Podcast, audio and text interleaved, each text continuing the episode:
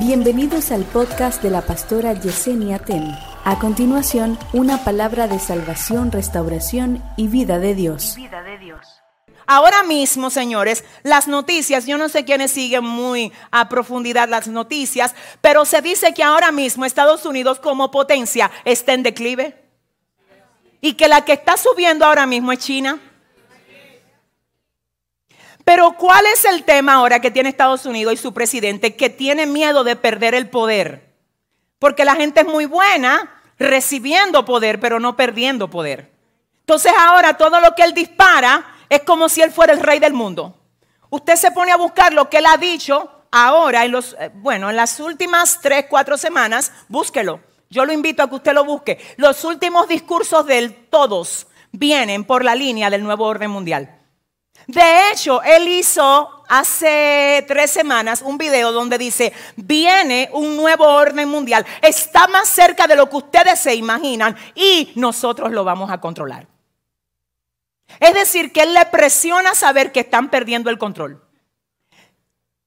Se ha dicho, expertos financieros, personas que han estado estudiando el sistema económico mundial ahora mismo, que se aproxima la peor recesión que se haya visto en todos los tiempos.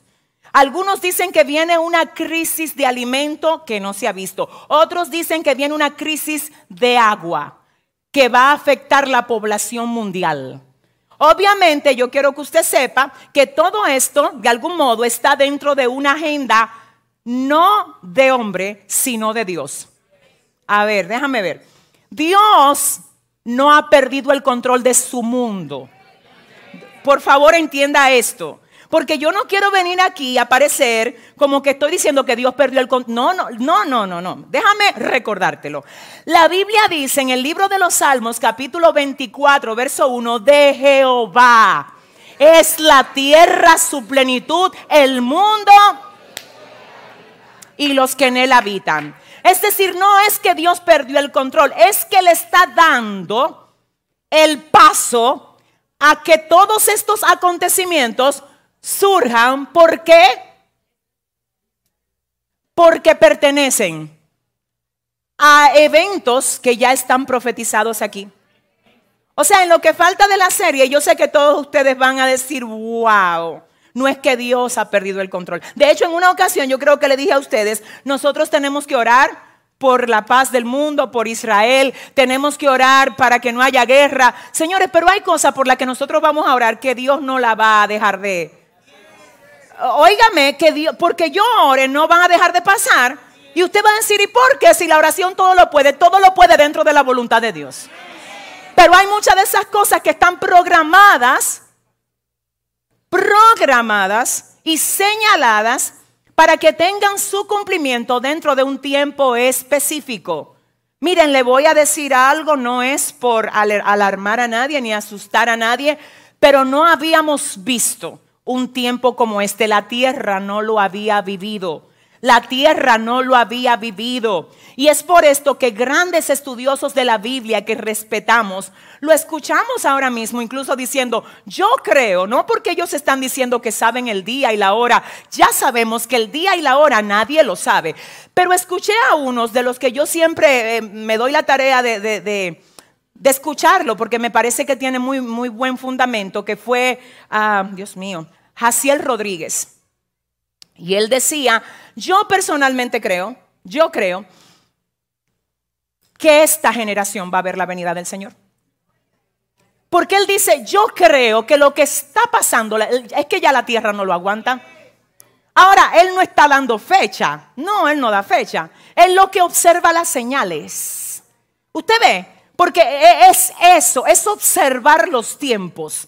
Yo no te estoy hablando de hora ni de día, es las señales. ¿Alguien ha visto cómo este sistema se está desmoronando cada vez más? ¿Alguien ha visto cómo la maldad se ha aumentado?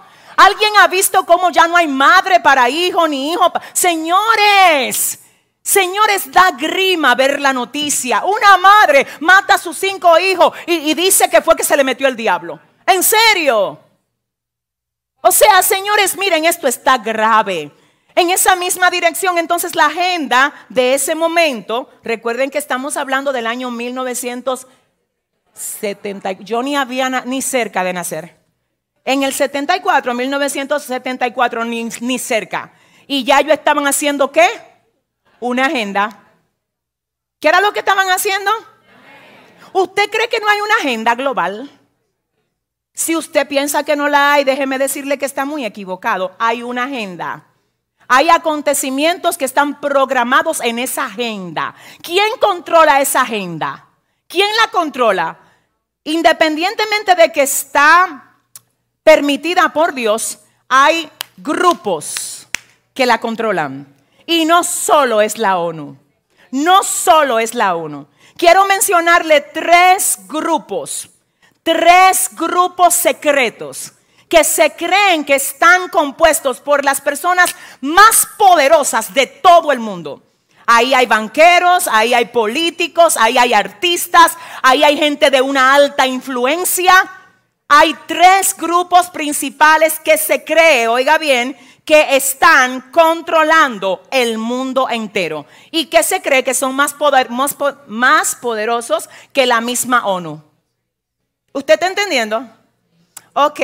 Grupo número uno, los masones. Grupo número uno, los masones. Grupo número dos, el grupo famoso Bilderberg. Bilderberg. Y el tercero, los Illuminatis.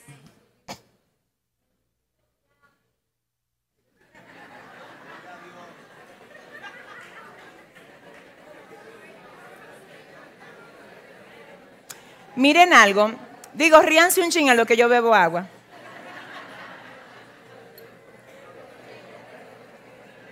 Mm. Escuchen algo. Wow, esto está tremendo. Le acabo de mencionar los tres grupos que además de la ONU controlan. No es solo la... La ONU es una institución registrada, expuesta, ¿verdad? Todo el mundo la puede buscar en, Wikipedia, en cualquier... Ellos están, de hecho, los, los periodistas cubren las reuniones de la ONU, pero de los otros grupos, nadie sabe lo que ellos hablan. No se aceptan periodistas ahí. Se reúnen cada año en diferentes partes del mundo y ustedes no se imaginan lo que hablan. Cuando alguien le pregunta qué es lo que hablan, ellos dicen, no, temas importantes. Ah, nada, nada que a ustedes le competa. Temas importantes que nos incumben a nosotros. ¿Usted está entendiendo? En esa dirección yo quiero que usted sepa algo. Se cree, se cree que como el plan de reducir la humanidad no es solo de la ONU, sino del mismo diablo. También estos grupos han tenido algo que ver con lo que se ha estado viendo en los últimos años. Por ejemplo, discúlpeme, pero se cree que el último virus que hubo. Eso se creó en un laboratorio, según se cree. Se cree que para enfermedades como el cáncer, el SIDA, la diabetes ya hay cura, pero no la han puesto a la venta todavía. ¿Y por qué? Porque prefieren mantener a la gente gastando dinero en productos de farmacia que Dan esperanza, pero no curan. Ellos tienen la cura, pero no la quieren vender. Se cree que cuando se pone lento el negocio de la farmacia, ellos mandan un virus para que la gente tenga que comprar los medicamentos. ¿Usted está entendiendo?